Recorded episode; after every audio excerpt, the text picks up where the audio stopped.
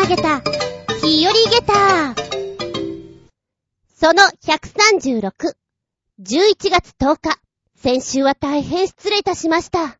私、10月24日、誕生日を迎えた翌日ですけど、朝目が覚めたらさ、6時だったか7時だった明らかに尋常じゃない痛み。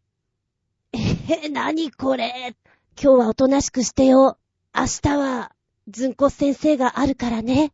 いっぱい喋らなきゃいけないからね。こんなとこで、風邪って思っていたのね。ま薬なんかを飲んでさ、安静にしようと思ってたわけ。その日は、ご飯を食べて寝てるしかしてないぐらい、何にもしませんでした。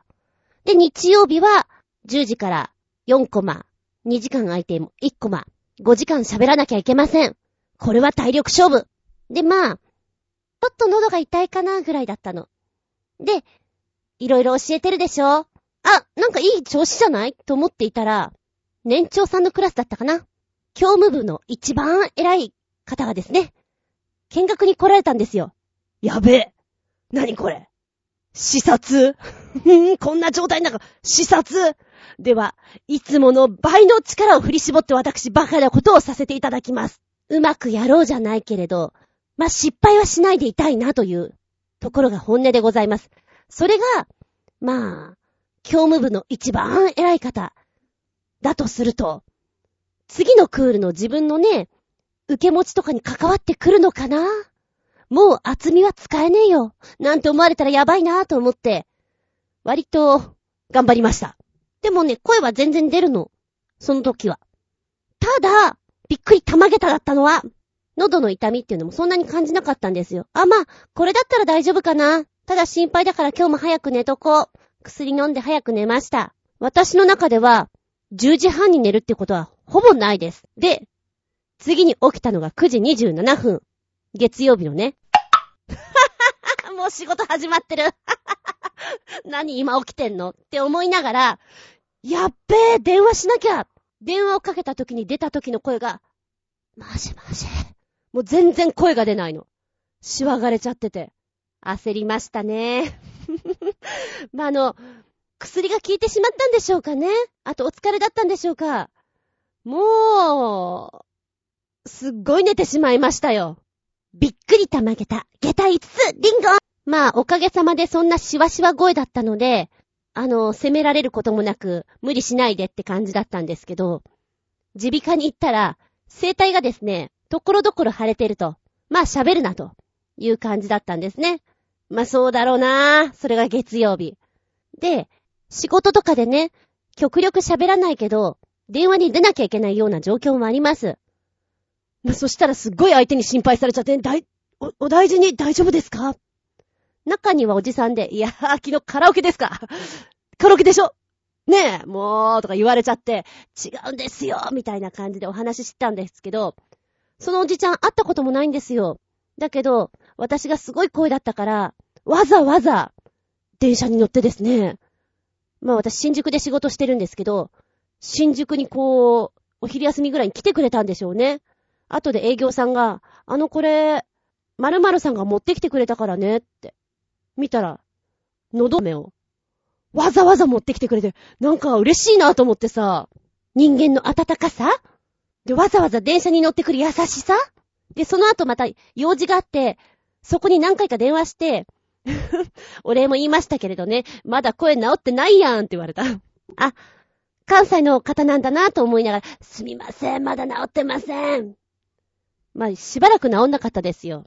2、3年前にも一回、声帯をガツンとやってしまって、それはそれは声が出なくなりましたけれども、なんかそれをちょっと経験してたから余計にこれは喋っちゃいけないなというのがありまして、ちょっと先週お休みさせていただきました。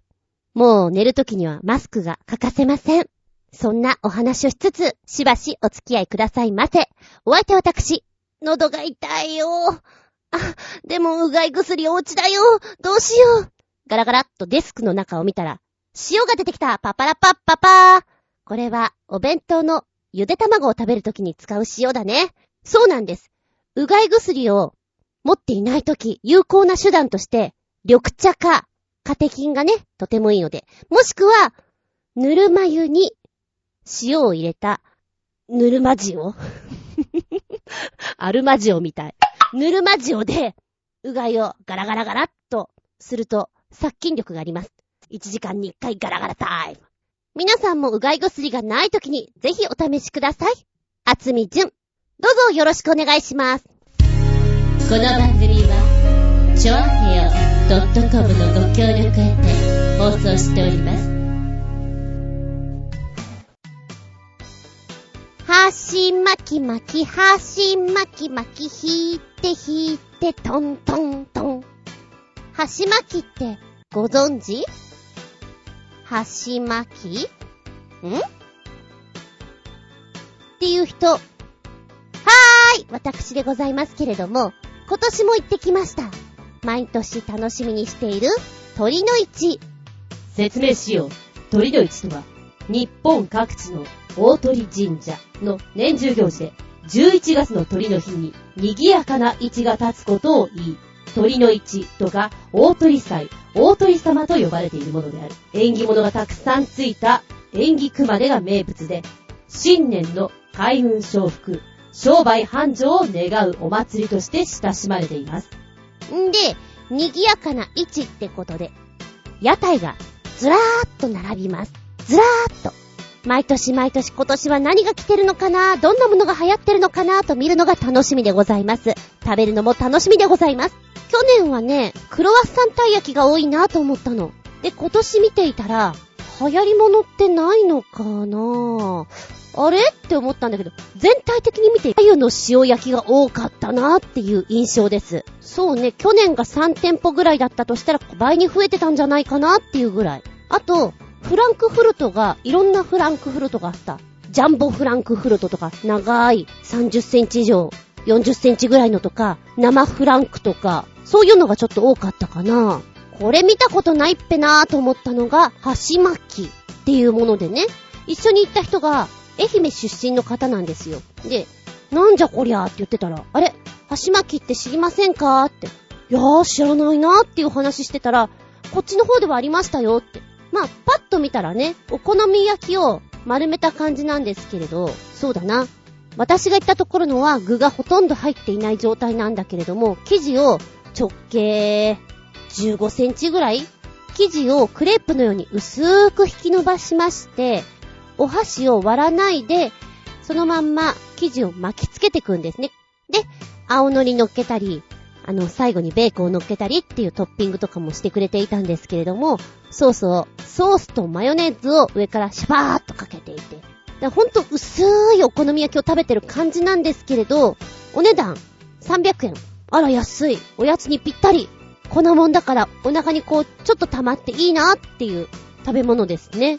で、今ネットで見ていたら、大阪とか、まあ、どちらかというと西の方でよく見かけるお店だそうです。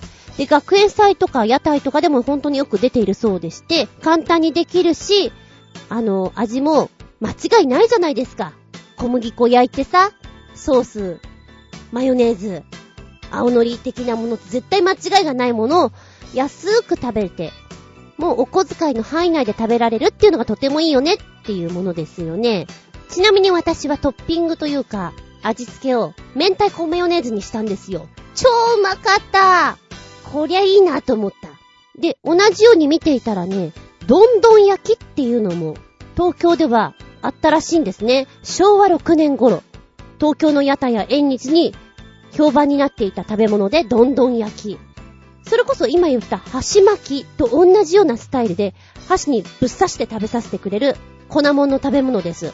今ではもう東京では廃れてしまってるんですけど、逆に東北地方の方で食べられているそうですね。で、うーん、地域によってはソースを使ったり醤油をかけたりといろんな風になってるということで、どんどん焼き、なんか名前は聞いたことあるんですよね。日本人はこういう粉もん大好きだからね。間違いない。じゃあ最後に鳥の市。まあもうちょっとだけお勉強って感じで。鳥の市って、江戸時代から続く行事なんです。先ほど、もともとは大鳥神社でやってるんですよ、みたいなお話をしたかと思うんですけど、近隣の農民たちがね、秋の収穫を祝って、鶏を奉納したところから始まったということなんです。奉納された鶏は、お祭りの後に浅草の浅草寺に運ばれまして、観音堂で放たれたそうです。その後は、開運承福だとか商売繁盛を願うお祭りになりまして、縁起物の熊手の他にも、黄金餅なんかも人気になって、正月を迎えるための最初のお祭りとして定着したんです。芭蕉の弟子であります、宝井企画は、こんな風に歌を歌ってます。春を待つ、ことの始めや、鳥の市。だって。なんか、いいね、こういうのもね。鳥の市は11月の鳥の日に行われるんだけども、鳥の日ってのは12日ごとに巡ってくるので、なので11月に3回鳥の市が行われることもあるということなんです。でね、えー、3の鳥まである年っていうのは火事が多いと言われております。まあ、言い伝えなんですけれども、3の鳥まで行われる年っていうのは火事が多いということも言われていて、火の用心に努めましょうという風習もあります。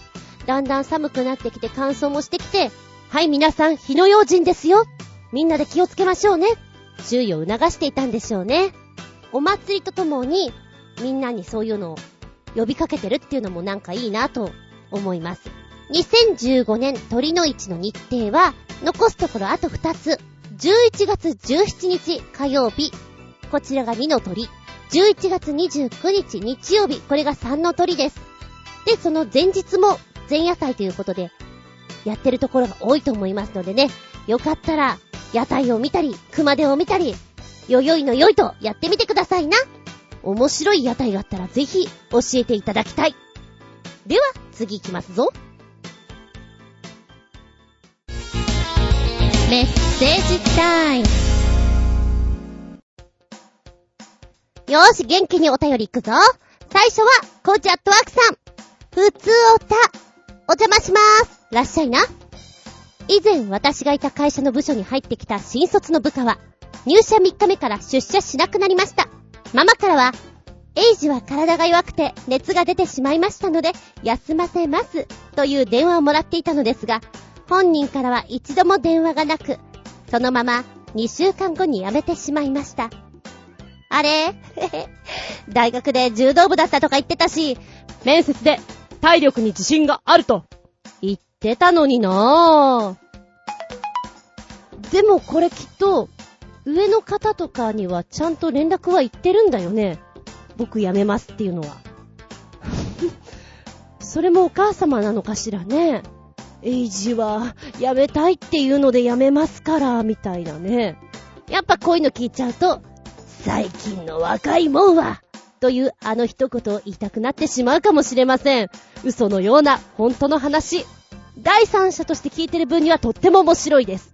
ただ、関わってしまうと、厄介な奴に巻き込まれたなぁとは、思いますね。ふつおたパート 2! お邪魔しまーす。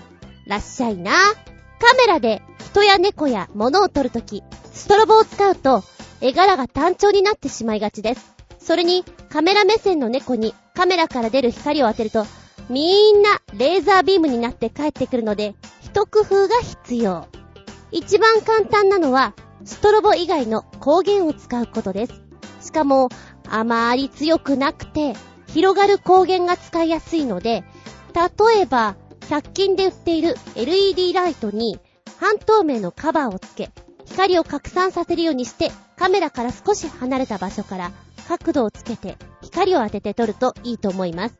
持っている懐中電灯にディフューザー、カッコ、光を拡散させるカバー、カッコ閉じる、なんかが付属してるといいのですが、そんなものないときは、小さな白いレジ袋を懐中電灯にかぶせて代用しても OK です。光を向ける角度によって写真の雰囲気が変わりますのでお試しください。では、あ、これは私がいろんなところでフラッシュを焚いてしまってパパラッチのようになってしまうからアドバイスでございますね。こう、とっさに撮ろうとして、ピカーッとやってしまってみんなに眩しい眩しいと、目つぶし光線を仕掛けておりますけれども。なるほど。自分以外の何かで、照明さんを作ればいいわけだ。懐中電灯でも何でもいいから。そういうことなんだ。コンビニの袋と、まあ、ペンライト的なバックヤードとかで使えるような小さなライトとかだったら、十分代用に使えそうですよね。なるほど、やってみよう。カメラマンと、照明さん、お近くにいる人に正面さんをやってもらう。あんたこれちょっと思ってて。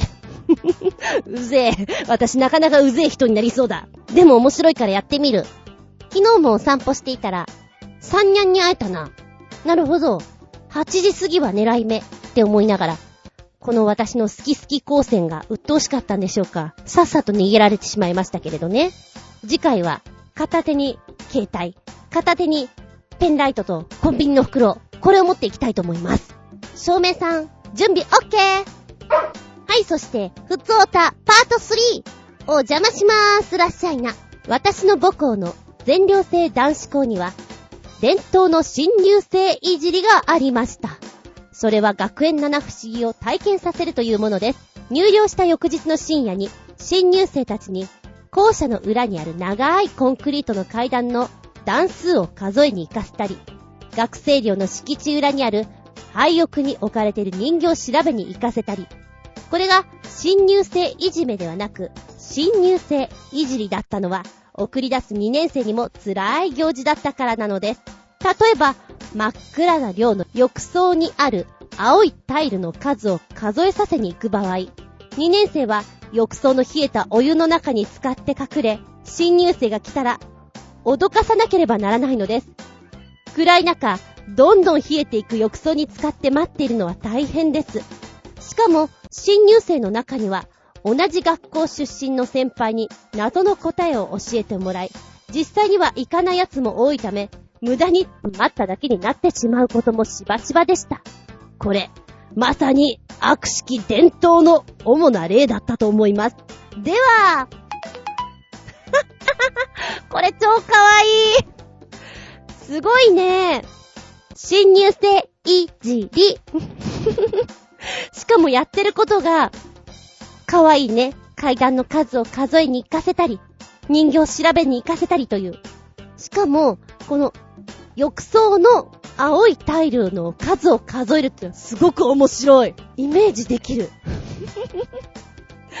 それをやってるんだと思うと、ねえ。え、先輩が考えて、みんなやってきたことなんでしょ？うお題を考えるのも面白いけれど、そうね、仕掛け人、2年生もしんどいね。ちょっと今読んでて笑っちゃったもん。どんどん冷えていく浴槽に使って待っている。これ誰の？誰のいじりですかって感じだね。1年生は度胸を試され、2年生は、2年生はなんだろう？忍耐力？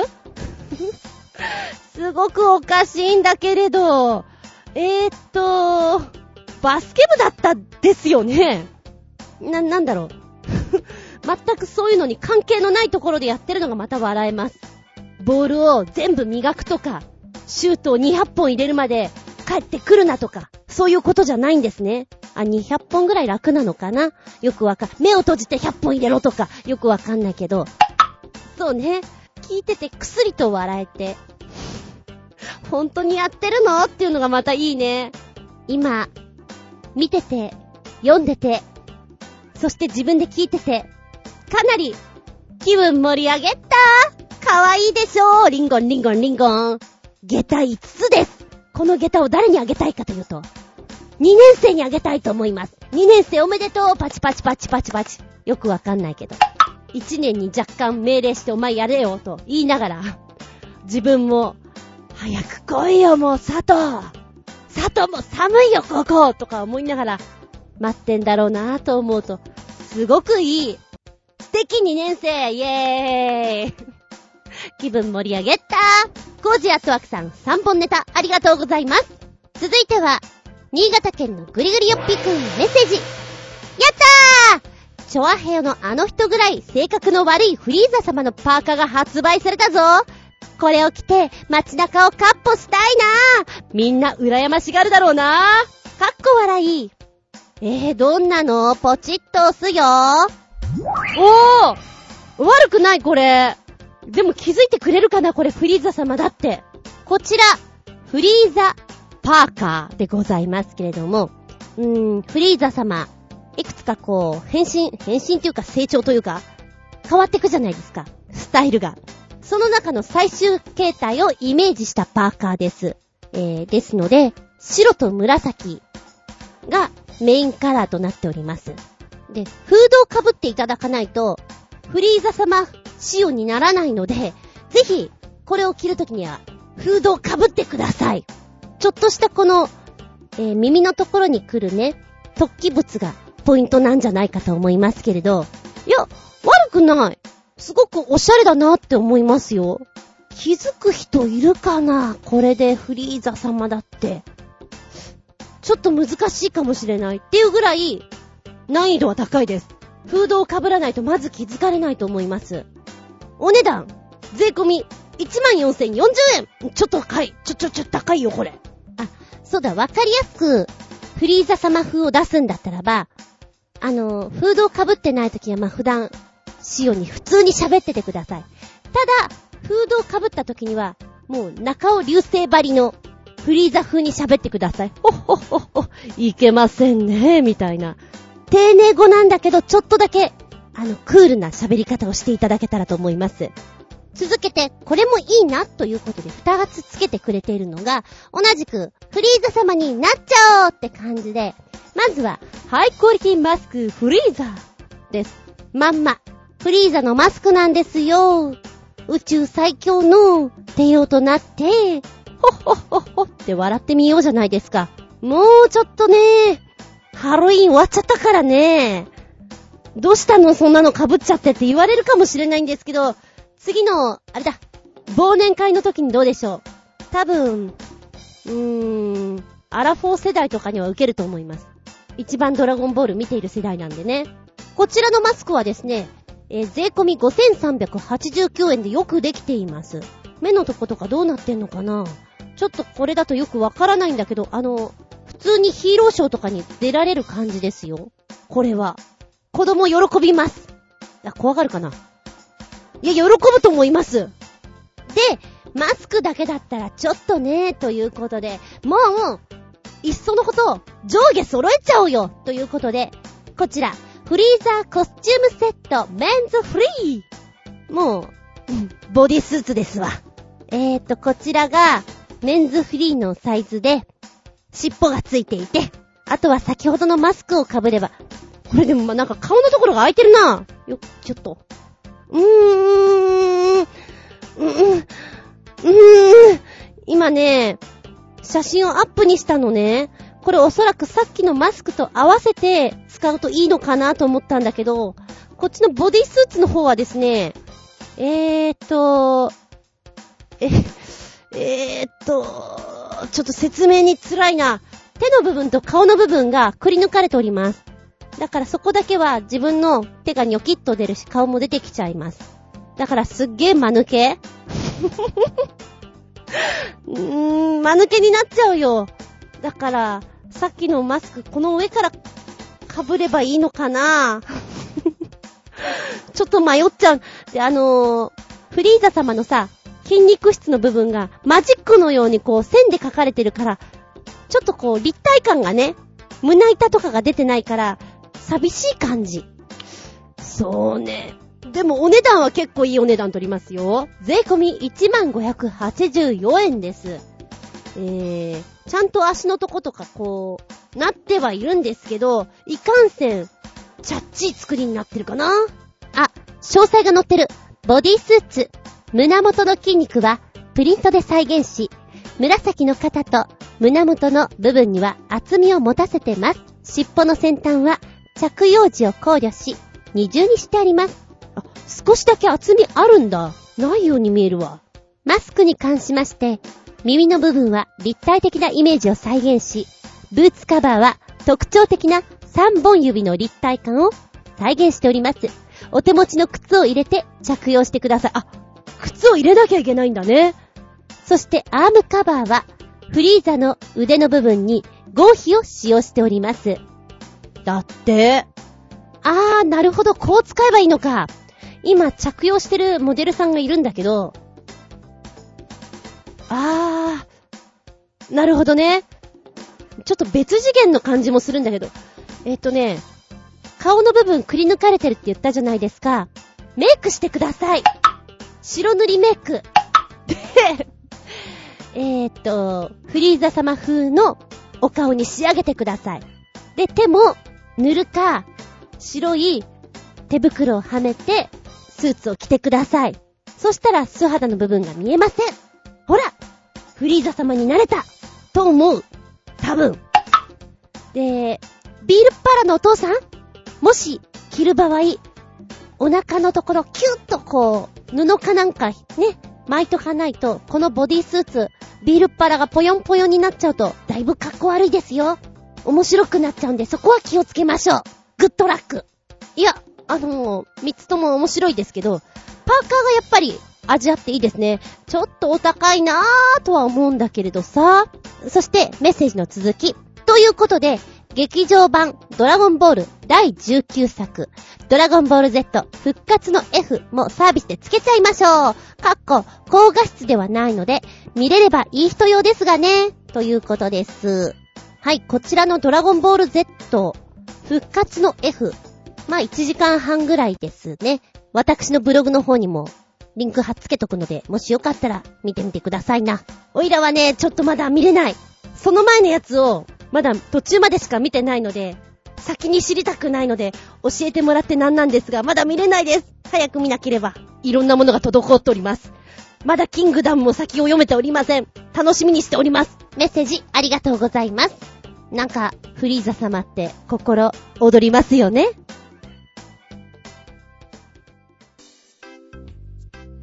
びっくりたまげた、ぶちげた話、10でした。のマッキー。土曜日に第1回ミュウミュウ店、猫ザネで会いましょうに行ってきたんでやーんす。ちょっと小雨が降っていて残念だったんでやーんす。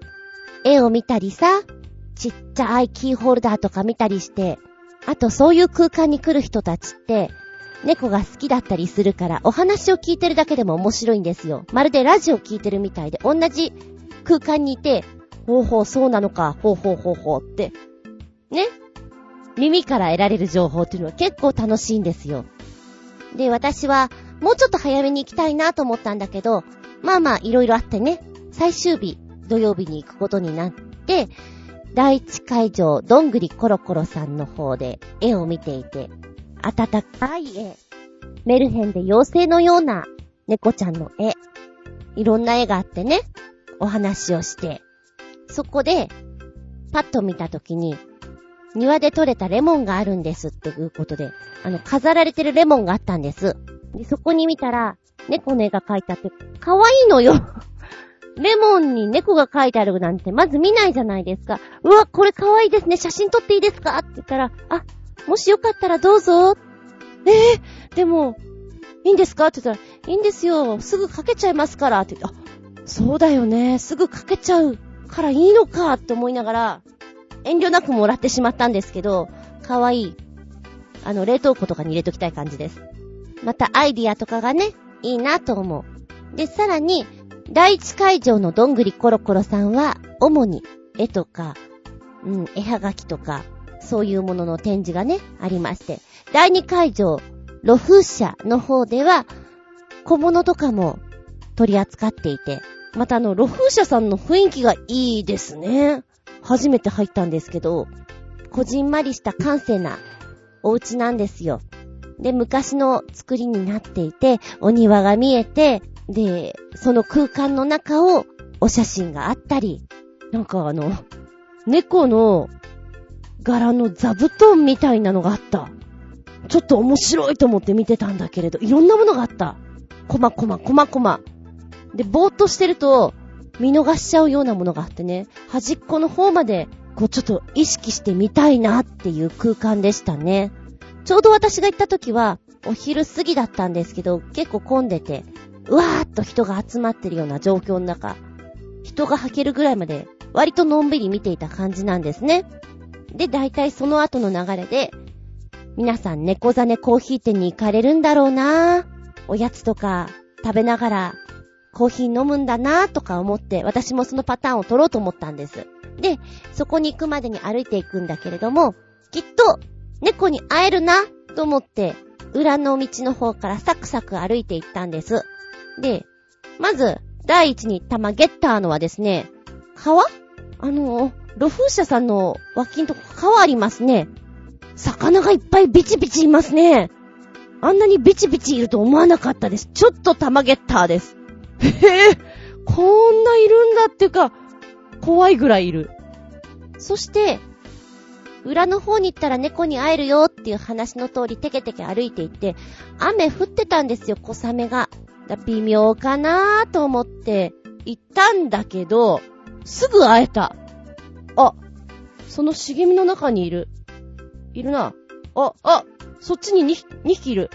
てかその奥にいる。あっという間に9匹ぐらい。なになにここ？え、え、あ、え、あっちにもいる。おほーみたいな。なんだろうね。すげえテンション上がってバカになりそうでした。うん。で、おいでーって手出すじゃん写真撮らせてって言うとすげえスルーされんの。うわー、来るーとか思いながらね。写真撮らせてくれる子もいれば、もう、風のようにさーっと通り過ぎる子もいて。あとね、この子すごいなぁと思ったのが何にもないとこなの。多分、縦売りとかする場所なのかなほんと何にもないの。ちょっと草がちょろっと生えてるぐらい、その真ん真ん中で、白いふさっとした長毛種の猫がいたんですね。あ、すげえ目立つところににゃんこいるわと思って、パッと見たら、気張った顔されてるんですよ。お、気張ってる。あ、大ちゃんか。ていうかお前すごいな。こんな丸見えの場所でするんだ。ものすごいハート強いぞ、お前と思って見ていたんだけど、逃げもしないし、隠れもしないし、今ここでするんだもんって感じでやっててね。ちょっと面白かった。気も座ってる。で、そうだな。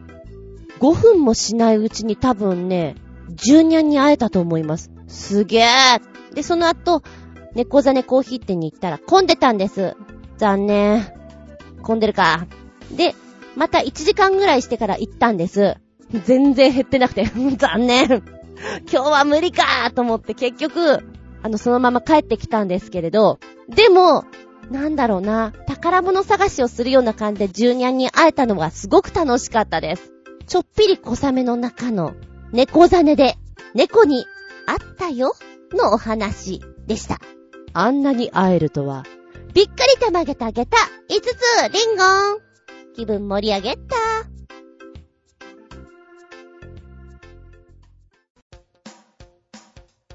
おったより新潟県のぐりぐりよっぴーくんからメッセージ。ずんこはこの変な飲み物飲んだことあるかい？チェリーを？昔飲んだ気もするが、定かではない。そして、さらに、アホな記事ということでつけてくれてます。はい、ブログかな？見ました。この不思議な飲み物の名前は、チェリオパワーというのですかね？飲んだことございませんね。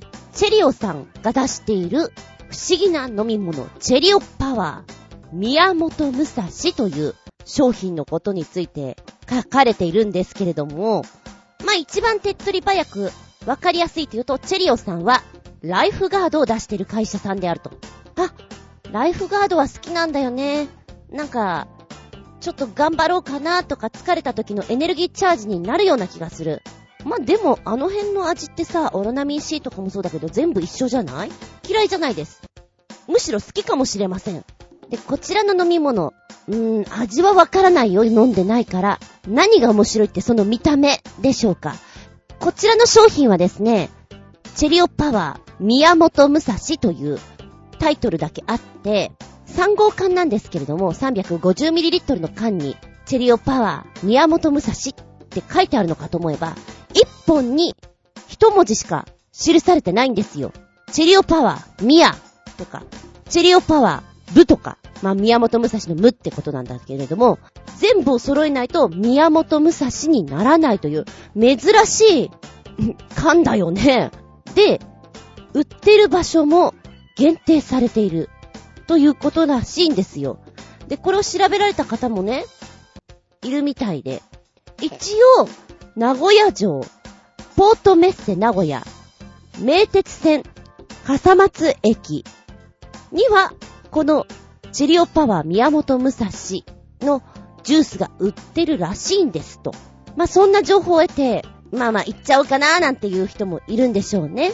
うん、なんかね、お土産とかにしたら面白いよね。外国の人とか喜びそうな感じではあります。だけど、この、チェリオパワー宮本武蔵の恐ろしいところはですね、ジュースを買うときにちゃんと、宮本武蔵っていう4つの文字に合わせて買うことができれば、揃えることは簡単だと思うんですけれど、そうじゃない場合、宮本武蔵、4つの文字揃えたいという時になかなか出てこない。こう自販機の中にランダムに文字が組み込まれて入っているのであれば、それはそれは全部を揃えるのが難しいことになるのでしょうね。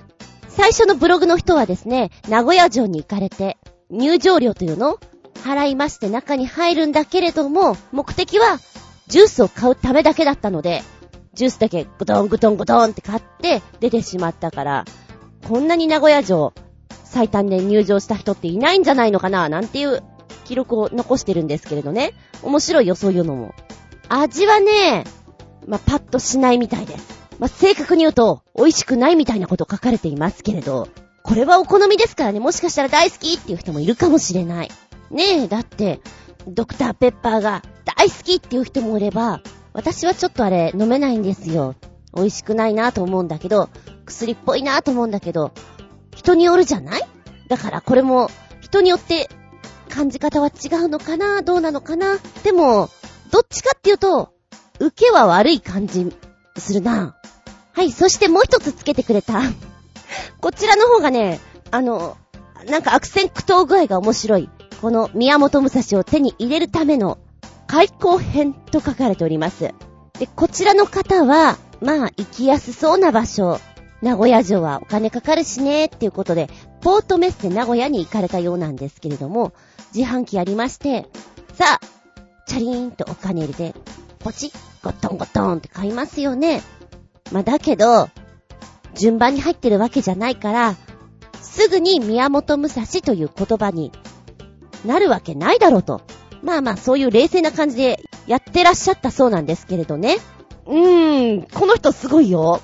私としてはお見事だなと思うんだけれども、何度押しても出てこない。17本買って、宮本武蔵の無が4本、宮本武蔵の元が13本という結果になったそうなんです。えー、えー、あと2文字あるのに、えー、切ないね。その後、まあ、ちょっと飲んだりなんかしたらしいんですけど、やっぱりまずい。その後ね、公園かなんかで記念撮影かなんかされてるのを書かれてまして。まあそんなのも面白いです。でもやっぱり全部揃えたいということで、お次に名古屋城に行かれているんですね。で、名古屋城の自販機に行って、よしやるぞってパッと見たときに、先ほどは宮本武蔵という4つのレーンっていうのかなまあ、もしかしたらこう出やすい確率になってるんじゃないかななんていうところなんだけど、今度は、元しかなかった。この、パッと見たとき、宮本武蔵の元というところに、すべての4つの文字が組み込まれているのか、それとも本当に元の数字しかないのか。これはもう賭けなんでしょうね。もう、じゃんじゃらじゃんじゃら、買うしかありませんよ。ここまで来たらもう、あとは、意地だよね。出るまでやる。やめられない。ということで、この方、宮本武蔵全部揃えております。ただし出費は、うん、結構いっちゃいましたって書いてあって、面白いよ。こんな面白い自販機。いや、自販機が面白いわけじゃないか。商品出してるところあるんだね。しかも味がそんなに、うーん、美味しいってわけじゃないから、ただただもう、口コミで変わったのあるよっていうのに食いついてしまったがためっていう感じですね。いやいや、面白いです。だからたまにさ、もう武田信玄でも何でもいいんだけど同じように出せば、買う人は買うんだろうなって思う。今もしかしたら、ヤフオクとかに、チェリオパワー、宮本武蔵って出品されてんじゃないかなと思ったけど、さすがになかったわ。話題性がもっとグワッと来ていたら、もしかしたらすごい値段まで跳ね上がってたかもしれないよね。マニアってすごいからさ。いや、面白かったです。ありがとうございます。気分盛り上げたゲタ4.5。もう一丁、新潟県のぐりぐりよっぴーくんから、メッセージ、世界の極めてへんてこな家です。かっこ。注意。この記事では、この家はもう完成しているように書いてあるが、他の似たような記事では、着工予定で、まだ完成していないようだ。事実はよくわからんが、建設することは確からしい？つまり、写真は合成である。笑い、かっこ閉じる。ポチッと押すと、崖の横に建設されたクリフハウス。大富豪のための奇妙なお家ということで出てくるんです。オーストラリアの不動産会社が大富豪のため夢のお家を作るよということで、えー、クリフハウス、崖にぶら下がって作られてるようなお家になってます。へえ、これでもまだ完成してないんだ。まだできていないのかもしれないけど、こういう構想で行くっていうのはすごく面白いと思う。ただやっぱり住むという意味で行くと、住みやすいくわーとは思う。見た目は綺麗なんだけどね。白を基調としておりまして。ただ、暑いとか寒いとかそういうのすごく、なんかダイレクトに受けそうな場所だな。間取りとかもあってね、なんか見てて、遊び心があるって感じかな。別荘とかさ、たまーにみんなで集まってみたいな空間としたらすごく面白いのかもしれないなと思いながら見ちゃう。建物はね、5階建ての作りになってるの。で、えー、崖の一番上のところが駐車場になってるからさ、ガレージになってるから、スパとかキッチンが下の階にある感じで面白いよね。そうだなぁ。この家で楽しみがあるとしたら、お風呂入りながら、朝焼けとか、夕焼けとかのそういう時間帯がなんか美しく見えるんじゃないかなとは思う。どうなんだろうねこれね、できてるのかどうだかはよくわからないんだけどさ。ほんと、この見た目のインパクトはびっくりたまげたクリフハウスってとこでしょうね。お泊まりはちょっとしてみたいかもな。面白いから。お家の中探検してみたくなっちゃう。そんな感じです。ありがとうございます。調べるとね、できてるような感じもするんだけど、どうなんでしょうかね。謎です。住みたいじゃなくて行ってみたい、お泊まりしたいと思わせる、クリフハウスでした。ありがとうございます。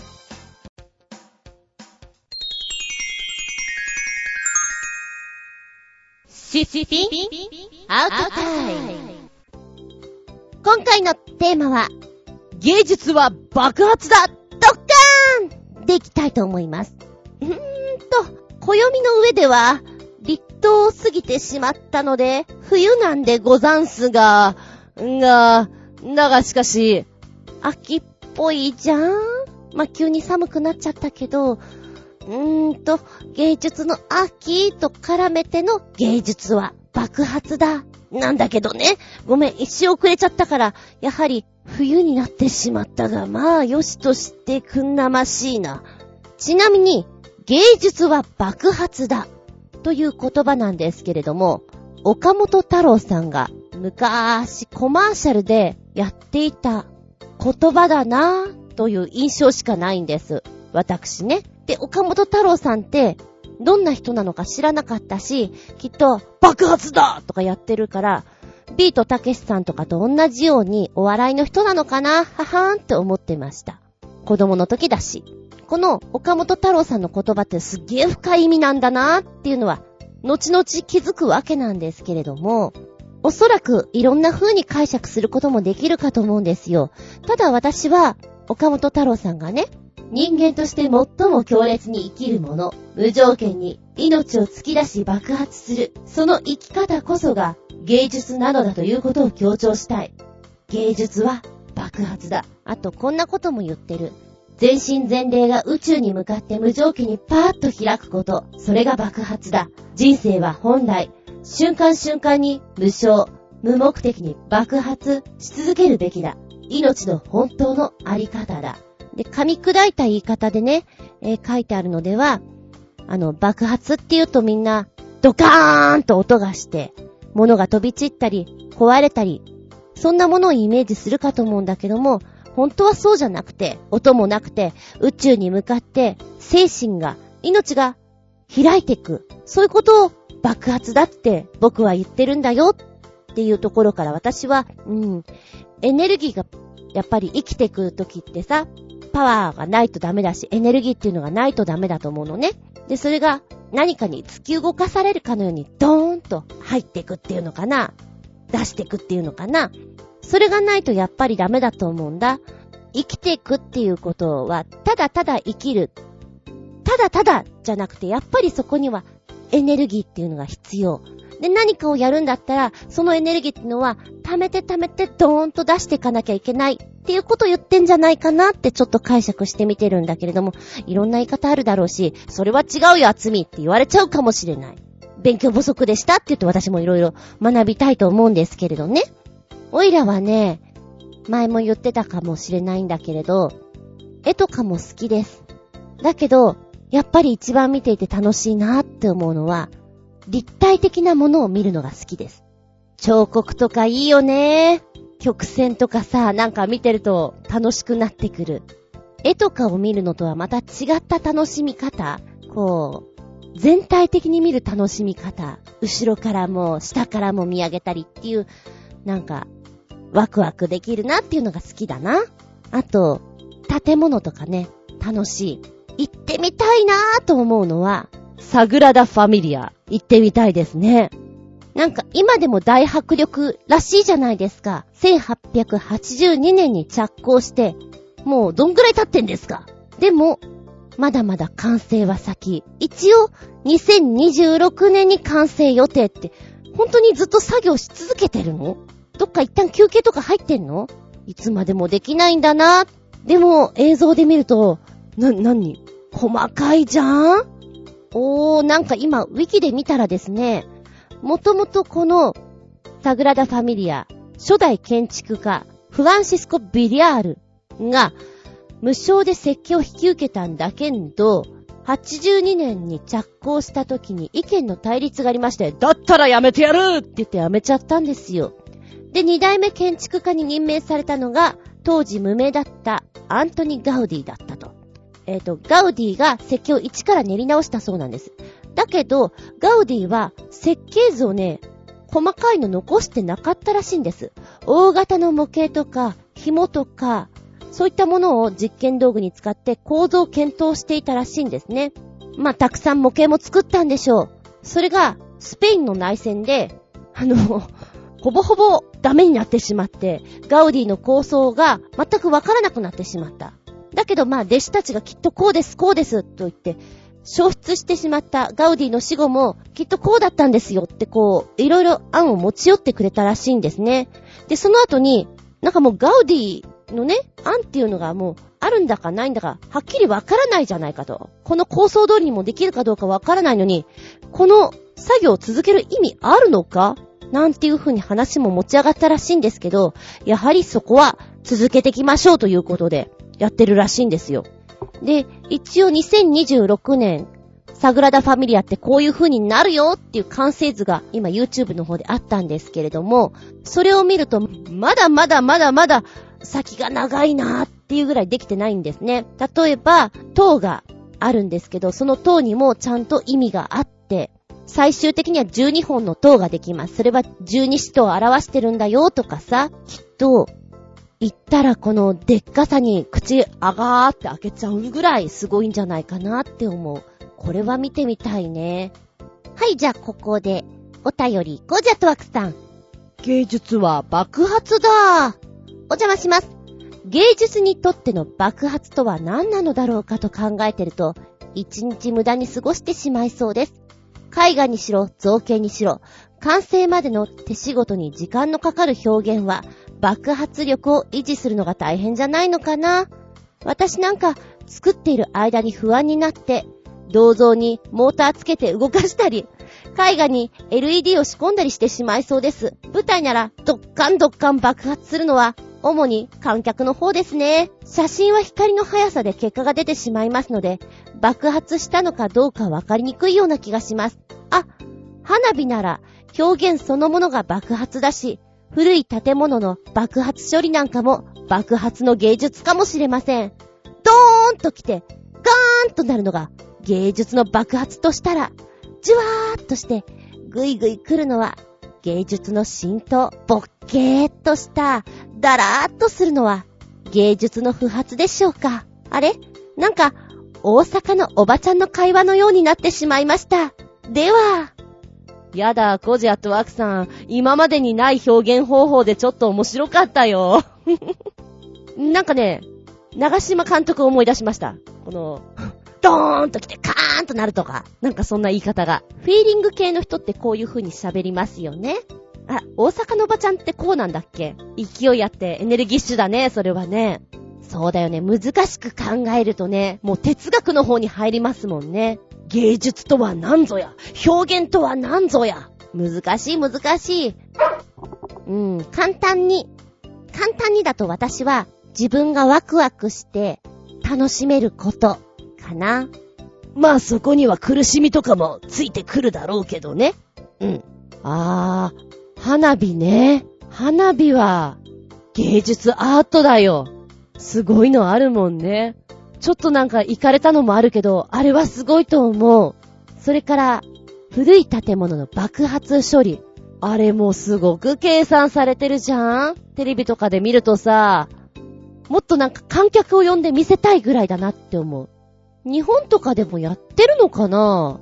ついこの間ビルがあったんだけど、はてどうしたのかな？っていうのはあるんだけど、割と日本はさ、鉄球ガンガン当ててるの、ガンガン当ててる？や、なんか気づいたらもう、半分ぐらい崩れてるのしか見たことないな。夜中にやってんのかな？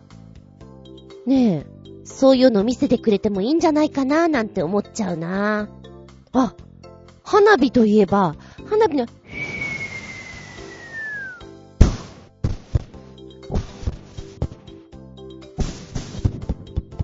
あの、ヒューっていう音？あれって、笛みたいなのつけてたんだね。知らなかった。この前テレビでやっていて、打ち上がる時の勢いの音なのかと思ってた。全然違ったよ。はい、話がそれましたけど。じゃあ、新潟県のグリグリオッピックのメッセージ。この程度のわけのわからん博物館がいいな。このミュージアムに行ってみたいわというところで出してくれました。あ、どんなのかな？はい、出てきた。カオスな展示に混乱する怪しい少年少女博物館。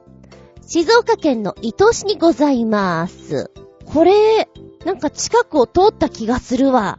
えーとね、これ2003年ぐらいに開館したらしいんですけれども、当時は変な博物館ができて困るよと、周囲からネガティブな反応があったぐらいということなんですが、今現在は、ま、観光名所にちょっとなってきつつある。こんなにカオス万歳でちょっと愉快じゃんっていうね、そっち路線なんでしょうか。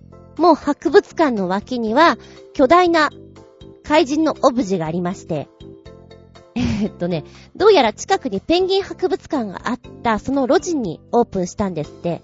で、オブジェはもともとペンギンだったらしいんですけど、それを無理やり怪人仕立てに仕上げてるがために、なんかおかしなことになってるよ、みたいな。足元にいるのはペンギンだけどね、みたいなね。えー、入場すると受付の脇には、大麻大百科、ハッカーの教科書、スパムメール大百科、怪しいわーっていうような本があるわけです。それから、バカバカしいほどの下ネタ本もあったりするということなんですって。なんか、ちょ、ちょっと行きたくなるな。なんか今写真が写ってると、えー、っとね、ペコちゃんはいるでしょ？あとなんか、へそ出しルックのマネキンがいたり、洋服なのかなファッション系の新規をちょっと織り混ぜているのも展示されているのかな。あと、おもちゃみたいなのがドワーンとあって、えー、っと、骨？骨系の、何これ？なんか呪いグッズとか売ってそうなものがずらっとあったりして、味わい深い。一応、昭和レトロなおもちゃやマネキンを主軸にして、ドクログッズとか、妖怪グッズとか置いてるんですって。なにこればっかじゃないの？っていう感想が一番の褒め言葉になってるらしい。そのぐらい、もうなんか、整然としたわけではなくて、もう、なんか、カオス。ははどうだどうだ混乱したか？っていうぐらい、すごいことになってます。客層は結構若くて、20代から30代。まあ、いつでも3組から4組来ているというぐらいなんですって。遊べる本屋さん、ビレッジヴァンガードを、パワーをブワーっと上げた感じがしますね。だから見ていてすごくね、宝の宝庫なんじゃないかなっていうのもあるし。ああ、あの、例えば、あのー、野球選手の、一郎選手とか、新庄選手のフィギュアの上に、ひらひら蝶々のおもちゃが乗っかっていたりとかね。楽しそうだなっていうポイントで、変な髪型シリーズのマネキンがあったりだとか。やべえ、もみあげが一切ないっていうのがちょっと、ちょっと面白いな。こう、ね、マネキンってそこそこイケメン風に作られてるじゃないですか。このイケメン風が変な髪型をしてる時の、何？インパクト結構でかいよね。あ、こんなのもある。怪しい夜の学校と名付けられた小さなお化け屋敷。こちら所要時間はたった1分でございます。ね、どんな風よ。それから、逆にこっちの方が怖いな。キューピー人形を詰め込んだ棚がありまして、その中に一体だけ小麦色のキューピーがいるんです。彼の目は伏し目がちで体育座りをしていて、なんかちょっと怖い。怖いよー。ああ、衝撃的なものを売ってる。藁人形一体300円で販売しているコーナーがあるんです。たった300円ですよ。自分で作らなくていいんです。でこれが結構大繁盛していて、えっ、ー、と、打ち付けられた人形に、あの、実際ね、こう言葉をつけて、釘打ってるらしいんですけど、お笑い的には、私の贅肉死んでなくなれなんていう言葉があるけど、ほとんどが、〇〇死ねっていう本気の呪いを、こう書きまして、柱にこう打ってるっていうのがね、怖いな。でもあれだよ。呪いの笑い人形は相手の髪の毛を一本忍ばせなきゃいけないんだよ。そんなのがあったよ。だからこれ、効き目ないかもよ。でもそれをやってるそんなあなたが怖い。そんな心が怖い。ここすごく面白いなぁ。行きたいと思ってます。まだやってるのかな？今、ホームページを見ました。やってます。大丈夫です。2015年9月16日、怪しい少年少女博物館のブログができましたって書いてある。進化しております。ええー、いいなぁ。ここ、楽しそうだなぁ。えっと、見ていたらね、ここの経営をされてる方が、昔、猫の博物館をやっていたんですよ。そこには行ったことがある。すごく可愛い子がいて、抱っこできて、持って帰ろうかと思いました。止められると思うけど。そういや、すっげえ変な博物館とかいっぱいあったなぁと思う。わあ、今行き、行きたい今、私の気持ちは伊豆に行っております。ありがとうこれは気分盛り上げた行ってみたい博物館認定はい。コジアットワークさんの、このミュージアム行ってみたいわ。まず、一つ目、ホキ美術館。千葉県にある写実絵画専門の美術館で、写実絵画は写真家と思うほどの細密な絵画ですが、写真とは違い、偶然ではなく確実に画家の意志が画面に現れています。写真を撮る刺激になったりするんですよね。うんうん。あー、確かにこれ見たことあって、すっげーと思ったことある。そうか。それ専門の美術館も当たり前だけどあるんだ。へー。二つ目に、アンリ・ミッション美術館。一度行ったことのある美術館ですが、もう一度行こうと思ったら閉館してしまっていました。千葉県のとある住宅地にある普通の2階建て住宅内で、個人がコレクションした未章の作品が100点近く展示されていました。ということは結構良かったんですね、ここ。だからもう一度行きたいと思った。なんかそういう時に残念だなぁがっかりだなぁっていうのありますよね。閉館ってすごく寂しいよね。そこに行けば、なんだか会えるっていう空間かなっていう認識があるじゃないですか。美術館とかって。だけどそれがなくなっちゃうと、あーっていう、なんかちょっとしょんぼりした気分になるのは、わかるなぁ。三つ目にこちら。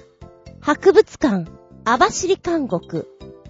いやいやいやいやいやいやいやいや、本当のところ、野獣馬精神しかないのですが、見てみたいんですよね。だって、じっくり見た後、外に出られる監獄ですよ。これぐらいかな。あ、ちょっと待った7日まで浦安で開催中のニューミュー店が抜けてるやないかーい網走監獄？食いついたよ。私ガツッと今食いついたからね。博物館、網走監獄？え、なになになになに知らんかった。見れるの？で、今、サイトを見たらね、監獄へ行こう書いてある。博物館、網走監獄の特徴は、明治以来、網走市と深く関わりを持っていた網走刑務所、旧建造物を保存公開する野外博物館です。はぁ、知らなかった。すごい、ちょっとこれ、楽しい。韓国食とかある？塀に隠された秘密のレシピ。どんなもの食べてるの？今ネットの方では、実際ね、刑務所で収容者が食べていた食事のメニューを再現し、体験監獄食として食べることができますね。えー、実際の食堂として使っていた場所を会場としているそうです。で、食事をした人たちからは意外に美味しいなんていう風に言われてるんですって。へー、すごいですね。食べたいですね。面白いですね。今、パッと写真が出ていて、韓国食 A、720円。焼き魚サンマです。ご飯があって、お味噌汁あって、小皿？なに、なにこれ？サラダ？なんかよくわかんないな。でも、キュウリ切られてるから、こう、サラダかなで、切り干し大根かなで、もう一つが、韓国食 B820 円。焼き魚はホッケ。北海道の人はホッケが大好きだから、ホッケがないと死んじゃうの。ホッケを食べたいの。そういうわけじゃないと思うけど、あー、なにこれ？すごく行きたい。今キューンと掴まれてる。行きたい。でもこれ、網走にあんだよね。冗談じゃなくて網走にあんだよね。遠いよー。行きたいけど遠いよー。何？もうちょっと近くで会ってよ。行きたいよ。今すごく行きたいモードになりました。えー、っと、ちょっと北海道、私検討に入れたいと思います。北海道に行くんだったらあれだよね。流氷も見なきゃだよね。オーロラも見たいよね。まあ、ちょっと話がそれた。えー、こんなのもあるんだね。いろんな博物館あるんだなちょっとびっくりタマゲッターだよ、ほんとに。うひょー。そうですか。じゃあ私が好きそうなものを探せばもっと実はあるのかもね。洞窟博物館はないかもしんないけど、それこそ忍者とかさ、なんかありそうな気がする。面白いの。へえ、ありがとうございます。ポキ美術館。ねこれもなんかお綺麗でいいな。空間がさ、暗い感じにして、写真、絵か。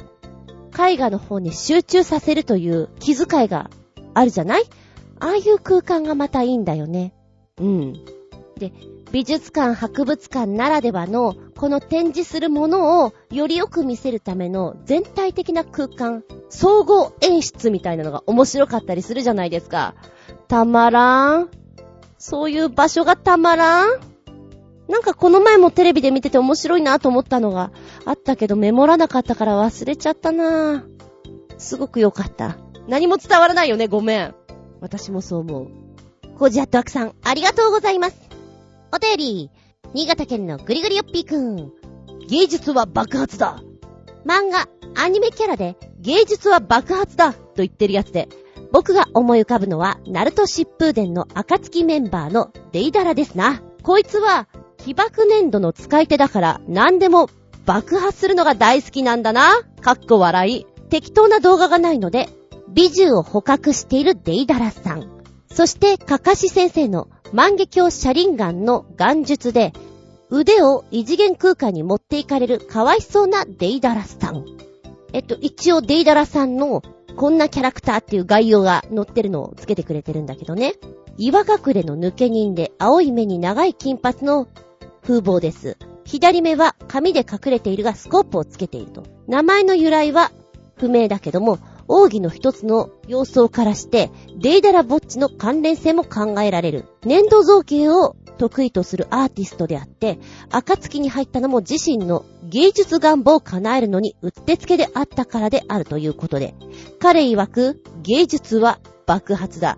クールイコールアートなんていう風にね、言ってます。彼にとっての芸術は儚く散りゆく一瞬の美。で、粘土造形自体は洗練されたいいデザインなんだけども、彼にとっての芸術の真骨頂は、それらを用いた爆発にあるんだって。ほほほあの、喋り口調に癖があって面白いですね。一番最後に、うんってつける。って書いてあるのよ。だから、動画を見た時に、うんって言うかなと思ってずっとそれを聞いちゃいました。面白い。あの、技が。造形をピッてこう、何？術をかけるっていうのかな？その時の、あ、そういう技があったら面白いよね、みたいな。子供絶対に嬉しいよな、やってみたいよな、っていうのを見ながら思ってました。キャラクターは面白いですね。うん。うんって言ったよとか思って、怒った時にはうんも言わないって書いてあった。はい。芸術は爆発だ。で、思い浮かべていただいた作品です。シャリンガンの方ね、あの、何度も聞いてるからすごい技なんだね。かかし先生、私は本編をちゃんと見てないんだけど、こうちょろちょろ教えてもらってる中でもかっこいいなというのが伝わってまいります。うん。ありがとうございます。うん。そうだ、昔から気にはなっていて、行ったことがないのは、寄生虫博物館。すっげーらしいね。あそこは。うーん、ちょっと博物館ではないかもなんだけど、すごく感動するというか面白かったよって友達が言ってたのが、人体の不思議点がすごく良かったよって言って、それ以来そういうのにハマっちゃった子がいます。本とかも買ってしまってね。そうなんだ。なんかそういうのはあんまり興味ないんだよな、自分。そうだな。美術館に行くとすれば本当に旅行に行っていて、プラン的にやることないな。美術館行くか、博物館行くか、っていうのが多かったからな。今はもう旅行の目的を決めてから行っちゃうから、余った時間というのが作ることができないからもう全然美術館行ってないんだけれども、行ったら行ったで楽しいなってやっぱり思います。たまには行くべきだなとも思うし、今割と学祭シーズン、大学のね、多かったりするから、そういうところでアート展示とかされてるところを見ると、あ、未来のプロがこんなところにいるのかもなとか見てるのも楽しいもんですよ。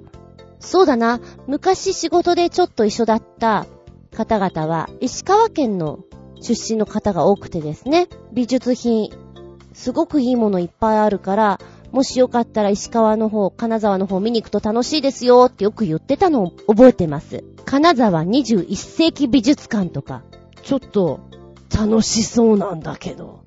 遠いなぁ。金沢も遠いなぁ。ちょっとあるよなぁ。まあ、北海道よりは近いけどさ。ねえ。でも、こういうのをメインに、たまには旅行するのもありなのかなってちょっと思ったりもしております。えー、てな感じで、本日は、芸術は爆発だ。ドッカーンの話をしてみました。ありがとうございます。最後に、おまけの毛。教科書に落書きしてた？アートよ、アート。やってましたというのはコージーアットワークさん。髭とかも描いたけど、顔写真に体を描き足したりもしてました。お昼休みに水彩で色をつけていたら、先生にすごーく、すごーく怒られました。えー、カラフルにしちゃうの？それすごくない？それはいかんよ。先生なんて言って怒ったのかな？ダメでしょうって。教科書に落書きダメでしょ。顔写真があるってことは社会科とかかな？音楽とか？そういう教科書あったら見たら懐かしいでしょうね。ありがとうございます。はい、お便り。新潟県のぐりぐりよっぴくんから。メッセージ。芸術品といえば腕時計なのに、時計としては使いづらそうな超高級腕時計集です。なんでこんなに高いんでしょうかそして、新作、モデルらしい、をつけてくれてます。はい、ポチッと押したら出てきた。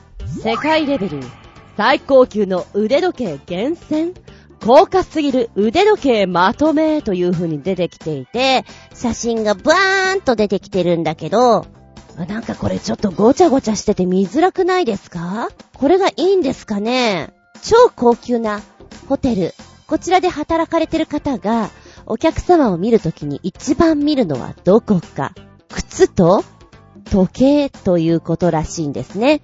それから、飲み屋さんなんかでもやっぱり、靴と時計ってこう、さりげなーく、いや、さりげなくじゃないかな。ガン見かな結構見てるんじゃないかと思うんですよ。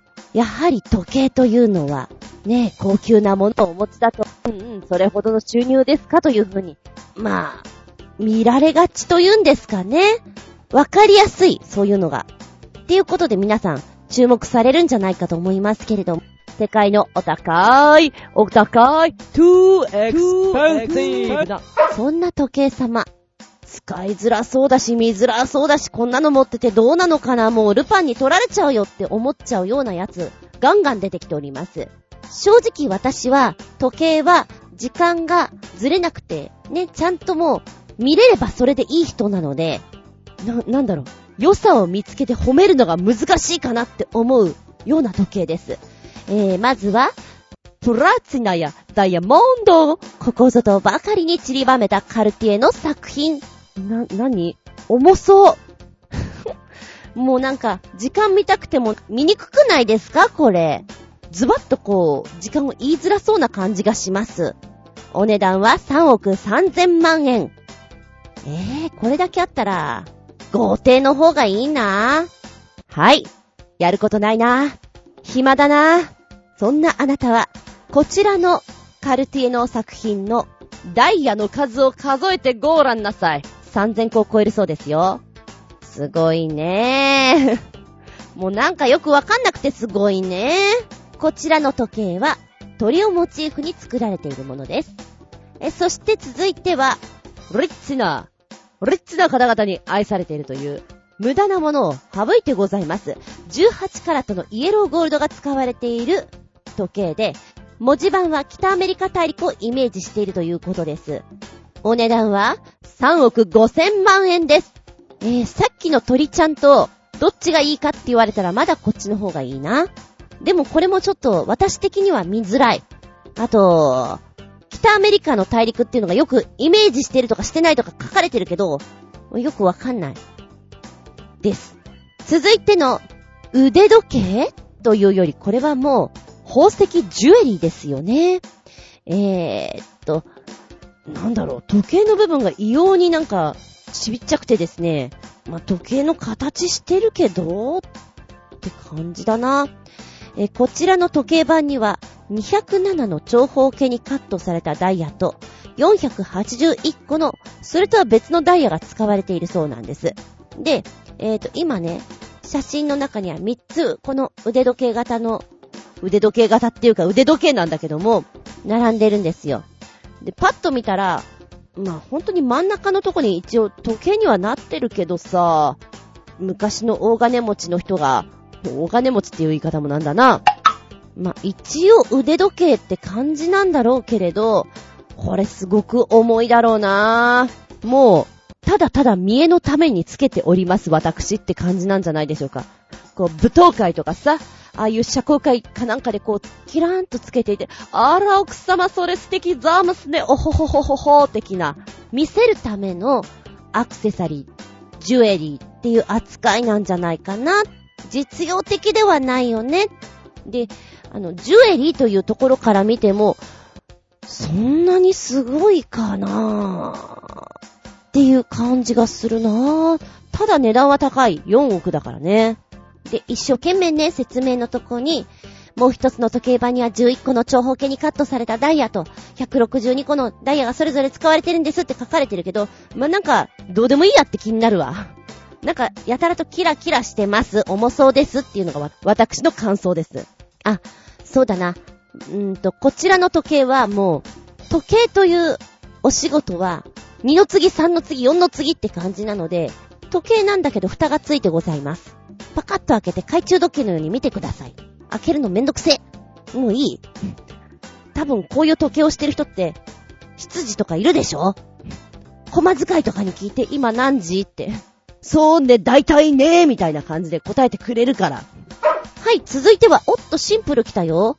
えー、こちらは、純粋なホワイトゴールドでできていて、さらに文字盤はシルバーで統一されているということで、ほーこんなシンプルなのにこんなお値段。4億3000万円。ほうん、でもこれ、嫌いじゃないです。でも4億するんだ。うーんって感じかな。えー、その次に出てくるのが、宇宙に初めて進出した時計。ということで、なんかね、文字盤とこいっぱい書いてあるのよ。うーん、やっぱ時間がこう、具体的にわかりにくい。慣れれば見やすいのかな、これ。うーんって感じなんだけれどね。ただまあ、宇宙に行った腕時計という意味合いで、性能はいいのかなとか、そっちで見ちゃうかな。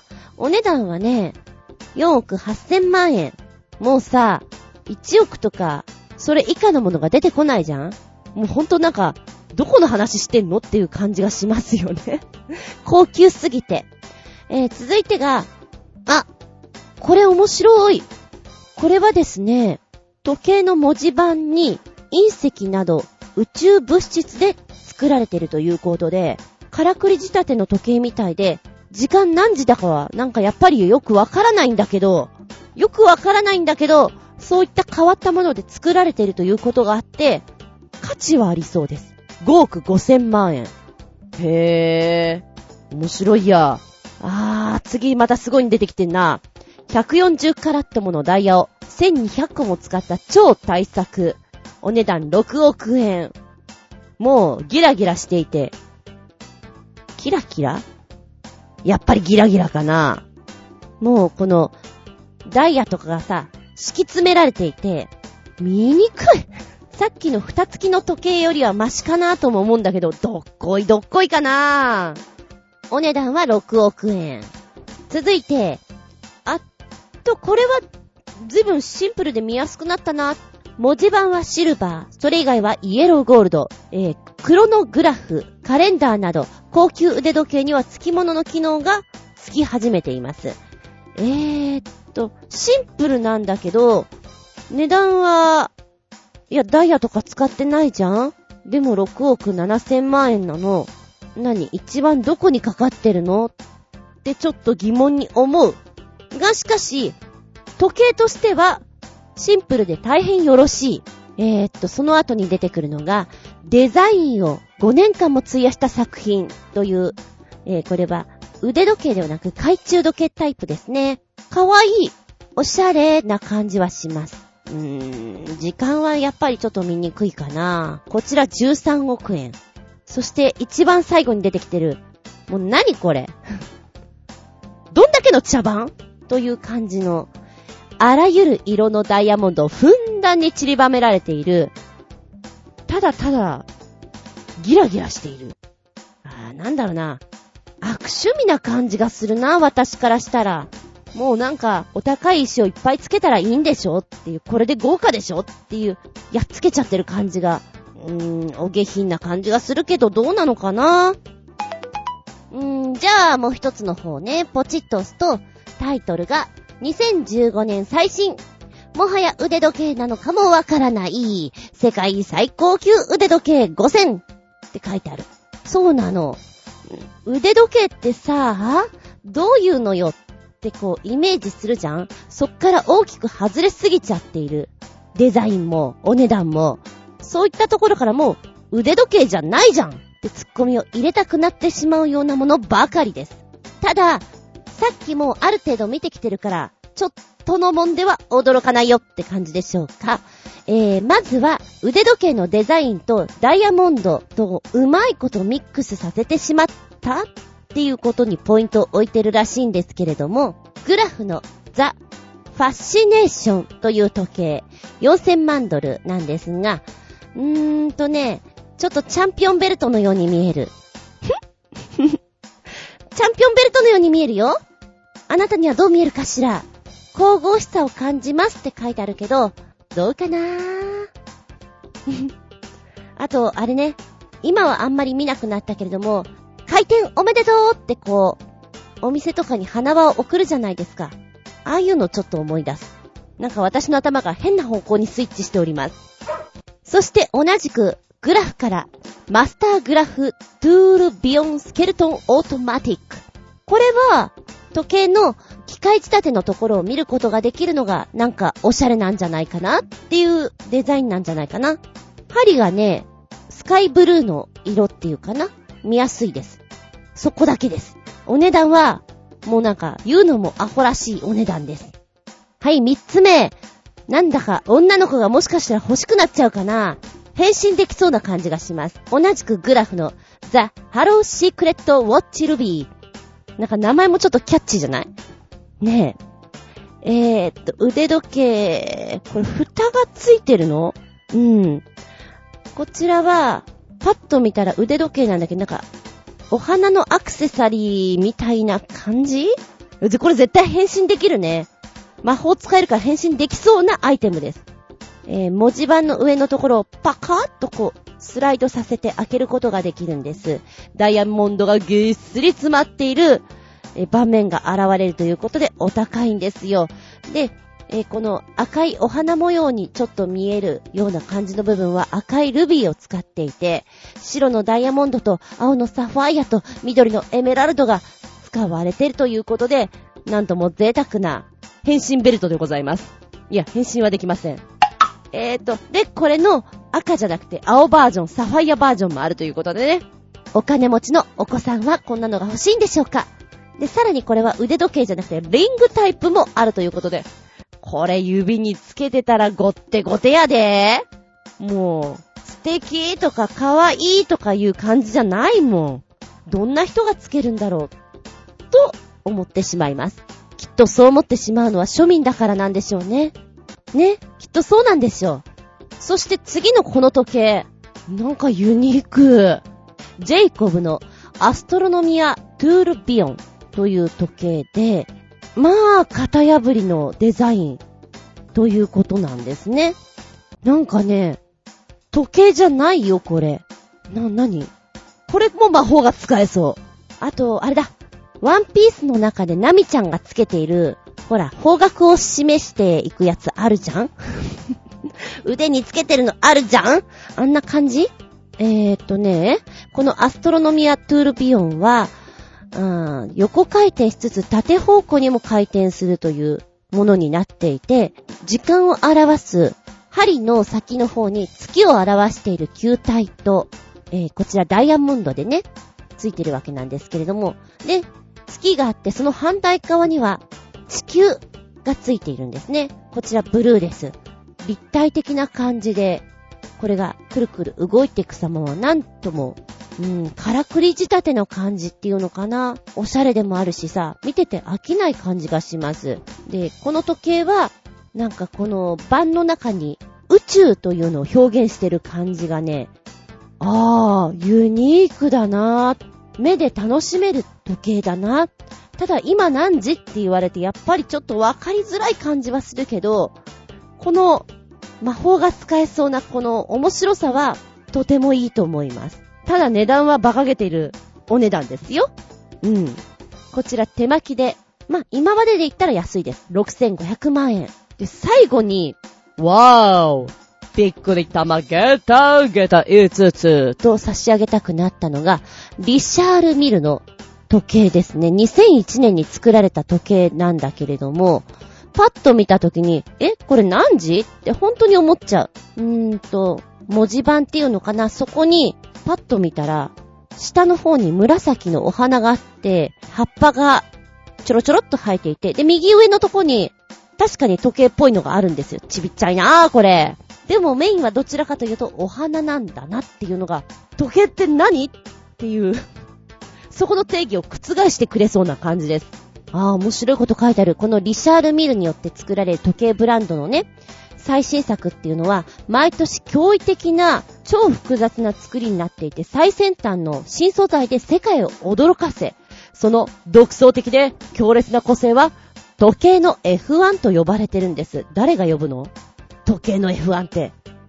まあまあ、デザイン性に関して誰よりもいち早い素晴らしいとこにいるってそういうこと？え、これはですね、驚きを与えてくれる時計なんですけれども、えーお花があると申しましたね。左の下のところに、春に咲き誇るマグノリア、かっこ、木蓮をモチーフにしている紫の花があるんです。このマグノリアの花びらが5分ごとに開閉するんです。やべ、開閉って言われるとパチンコ浮かんじゃな。じゃーん、じゃーん、じゃん、じゃららん、じゃん、じゃん、じゃん、バリバリ、じゃんじゃん、バリバリ。ごめんなさい。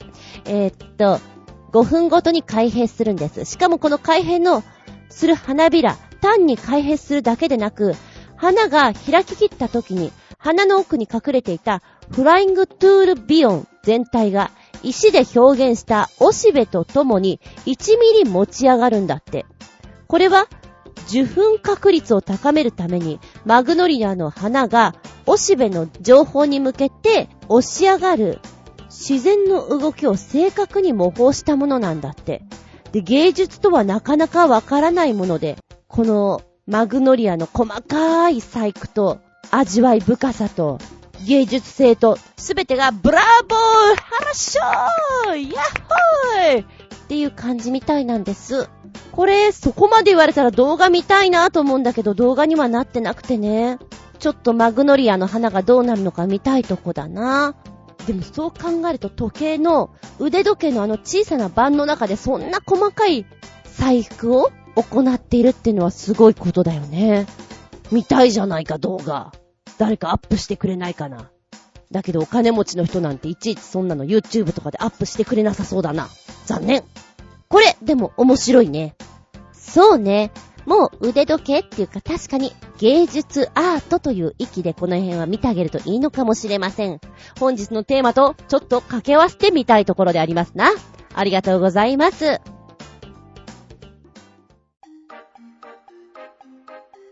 見たら動画。取り残し分より、新潟県のヘナチョコヨッピーくんメッセージ。今更ながら、2015年は2月と3月と11月と3回、不吉な日とされる13日の金曜日がある。当たり年なんだってさ、かっこ笑い。ということで、それを記念して映画13日の金曜日シリーズに登場する連続殺人鬼、ジェイソン・ボーヒーズの殺戮シーンのみを集めた笑える映像でも見るでちゅー。ちなみに、映画解説によると、映画13日の金曜日における13日の金曜日とはどういう日だったのかというと、幼少期のジェイソンは、体が小さく貧相で、先天的な病が原因で顔が人と少し異なってしまいましたと。それが原因でいじめに遭い、顔に布をかぶせられたまま湖に突き落とされ、消息不明となったこの日が第一の13日の金曜日。さらに息子の行方不明が原因で殺人鬼となった母親がその被害者に殺害された日が第2の13日の金曜日。この2つの13日の金曜日がタイトルの題材となっているんだとか。ちっとも知らなかったでっちゅー。ジェイソン。ジェイソン・ボーヒーズっていう名前だったのね。今知りました。13日の金曜日流行りましたよね。超おっかない映画だよな。多分頭からちゃんと見たことはないんじゃないかな。怖いっていうイメージが強くて。で、今さ、YouTube で3分ぐらいだったかな見ていたんだけど、結構古い映画なんだけど、殺戮シーンが生々しい。あー、これすごいな。これ怖いよなって本当に思うわ。よく作ったよねしかもシリーズ的にも長いじゃない？うん、一番子供の頃に怖いなと思った？子供の頃でもないか、ある程度大きくなった時もやってたもんな。ジェイソン13日の金曜日だけは、テレビでやってても見たいと思わなかったな。エイリアンじゃなくて、あんなんだっけ？エクソシストとかは見たことあるんだけど、やっぱりこう日本人からすると、悪魔払いとかそっちに怖いっていうのはあんまりなかった。だけど、殺人鬼ってほら、ねえ、みたいなことでいくとすごく怖かったですね。いや、あと数日で13日の金曜日、あなたもたまーには、ジェイソンを見て震えてみるのはいかがでしょうか。なんか、懐かしくも怖くも、やっぱりでもこの映画見ると、怖いなーって思っちゃうだろうな。うまい。作り方ほんとうまいと思うわ。あなたも見たら？動画？あ、今更だけど、怖い怖いだから、閲覧、注意。あ、これだけだとなんか、グロい系で終わってしまいそうなんで、じゃあ私からもう一つ、見たら動画、もうご存知の方もいらっしゃるかもしれません。私、北斗の剣がすごく好きなんですけれども、先週ぐらい話題になった、アルティメットラグビーバトル。北斗の剣のキャラクターたちがラグビーをやってます。もうそれだけでも十分面白いんですけれども、対するは、サウザー率いる南都軍と、ラオウ率いる北斗軍という形のラグビーバトル。なんか、ワクワクするよ。2分ぐらいなんで、ぜひ見てみてください。もう心の中では、あの時の声優さんたちの声で、うぬわーとか、なんか、ひかぬわーとか言ってそうな、心の声が聞こえてきそうです。見たら動画あ、今回、ほのぼのなかったね。湿気。この番組は、ちょあへよ .com のご協力へて放送しております。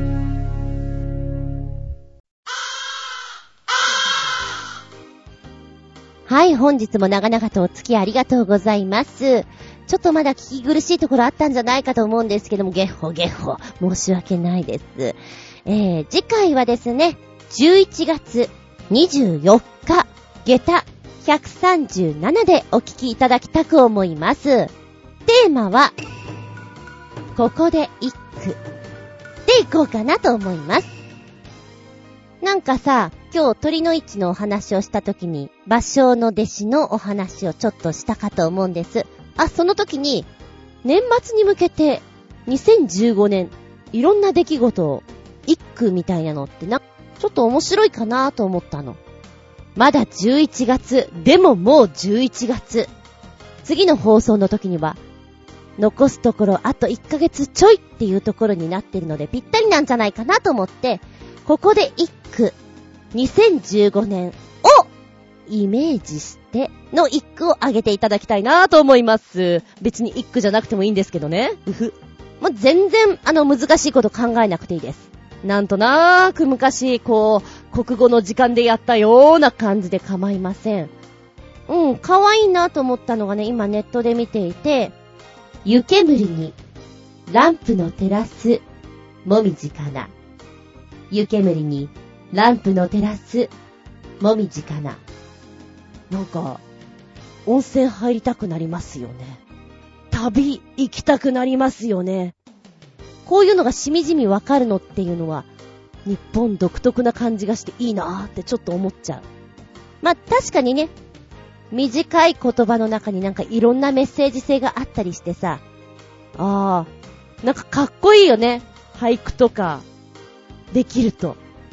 で、やっぱりちょっと見ていて、なんかすごくほっこりするなぁと思うのが、サラリーマン川柳ですね。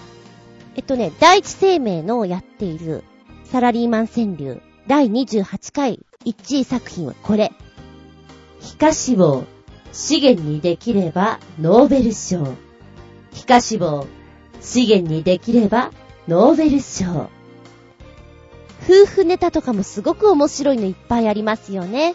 まあ、ベースとしては2015年ということでちょっと読んでいただけたらなと思うんだけど、なんか、日本人っぽい感じで、たまにはこういうネタもいいかな？お便りは、チョアヘオホームページ、お便りホームから送っていただきますか、じゃなければ、パーソナリティブログの方にコメント残しても構いません。あー、今回もちょっとアップできなくてごめんなさい。そんな時には、チョアヘをお便りホームから、ポシッと送ってください。じゃなければ私のブログ、ずんこの独り言の方にメールフォーム用意してございます。こちらに入っていただくか、え直前になりましてこんなやつやりますからという、そこにコメント残しても構いません。はあ、今回は申し訳なかったけれど。えー、じゃなければ、直接のメールアドレス、こちらでも構いません。全部小文字で、geta アンダーバー zun アットマーク yahoo.co.jp geta アンダーバー zun アットマーク yahoo.co.jp こちらまでお願いします。テーマは、ここで一句。でござんすよ。では次回は、11月24日、日付が変わるその頃に、またお聞きくださいね。お相手は私。今欲しいものは、小さくていい車が欲しいよサンタさん。あつみじゅんでした。あ、今のは別に歌ってないからね。見舞い、聞く舞い、話す舞い。ずんこの話も、もう、おしまい。バイバイキーン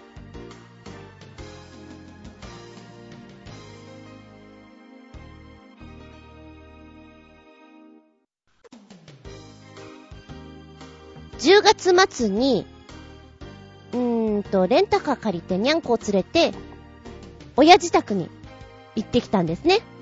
いや、久しぶり、レンタカー。あれ、今年初めて？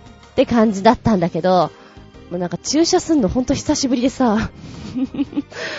怖いよね。で、よく飲食店とかでさ、あの、お店があって、道路に面して駐車しなきゃいけないところってあるじゃないですか。私、ああいうとこ止めたことないんですよ。で、今回ね、ちょっと気になってたお店があったのよ。そこはそういうお店で、なんか、道路に面してるとさ、一発でこう決めてかないと、ね、通行の邪魔になるから、すごいプレッシャーがあるじゃない？乗ってた車は小さい車を借りたので、こう、小回りは効くからある意味良かったんだけれども、すごいドキドキした。で、今まで旅に行くとかで自分がドライバーでどうしてたのかっていうと、例えばホテルやペンションや駐車スペースが道路に面しているなんてことは何度もありました。そういう時はどうするか。おもむろにフロントに行ってチャッと。すみません。私運転下手なんで入れてもらっていいですか？って言うと、やってくれます。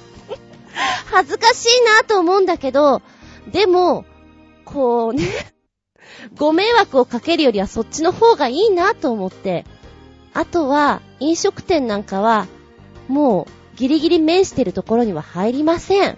遠くに置きます。もしくはその店には行かない。ただ今回は、頑張った。なせばなるなって思った。で、もう一つ、あの、知り合いのお兄ちゃんがやってるお店が近くにあったんです。ほんと近くにあって、うちの家から15分ぐらいだと思うのね。すごいなぁと思って、それが結構人気店らしくて、の割にはあんまりお店をやってないんですよ。で、土曜日に行ったら、すっげー混んでて、とりあえず駐車スペースに入ったら、こことここの隙間には、なんかもしかしたら、入れるのかもしんないけど、まあ、正直に、私の腕では無理だなと思ったの。そしたら、後ろからまた車来ちゃってさ、えー、この状況で車来ちゃったってこと何？私どうしたらいいの？どう？待つ？いや、待つのもこの場所微妙だな。で、車を出すにしても、もう今、駐車スペースに向かって頭を向けてしまってんで、お尻から出てかなきゃいけないんです。バック？え、バックで道路に出なきゃいけない。うわ、こんな難しいことやったことないよ、もう。すごいドキドキしながら、やりました。もうハザードタキタキ。誰もこっち突っ込んでこないでね。もういざとなったら、すみません、お願いしますって言って、あの、誰かに代わってもらう心積もりですよ。で、今回、あの、レンタカーで、ね、親の家に行った時に、初めてこの、うちの車庫の中に入れたのね。広いんだけれど、どこでハンドル回していいかとかが、微妙によくわかってなくてですね。なんか、多分、隣近所にいる人は、すごく下手な奴が来てるなと感じてくれたと思うの。もうなんか、怖くてしょうがない。最終的には、もう本当、自分で押そうかなと思った。ハンドブレーキ引いてね。そのぐらい。怖いよ。あとあの、家の脇にあるあの溝。なんで溝あるの？もうやめて怖いよ。落ちるんじゃないかと思ってほんとドキドキする。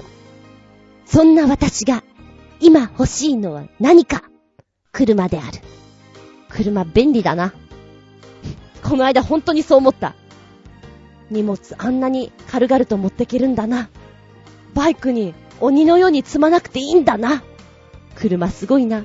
うちの親の家のね、車庫に車置けばいいかなと思ってちょっと欲しいなって今思ってる。そしたらにゃんこもつ、ね、連れてきやすいのになと思って。車を買うって大人じゃん？あ、話がそれるんだけど、大人だなって思う言葉遣いがあります。とんでもないという言葉をさらっと言える人って、大人だなって思える。いつか言ってみたいんだけど、とんでもない、とんでもございません。言うタイミングがない。あったとしても、いやいや全然みたいななんかの、そういう答え方をしてしまうから、大人になりきれない、私。大人ですけど、おばちゃんですけど、とんでもございません。いつか、さらっと、素敵に、言ってみたいものです。あれ？あ、何の話だっけ？あ、そうそう。車が欲しいんだって、サンタさん。私が、私がね、よろしく。そんなお話。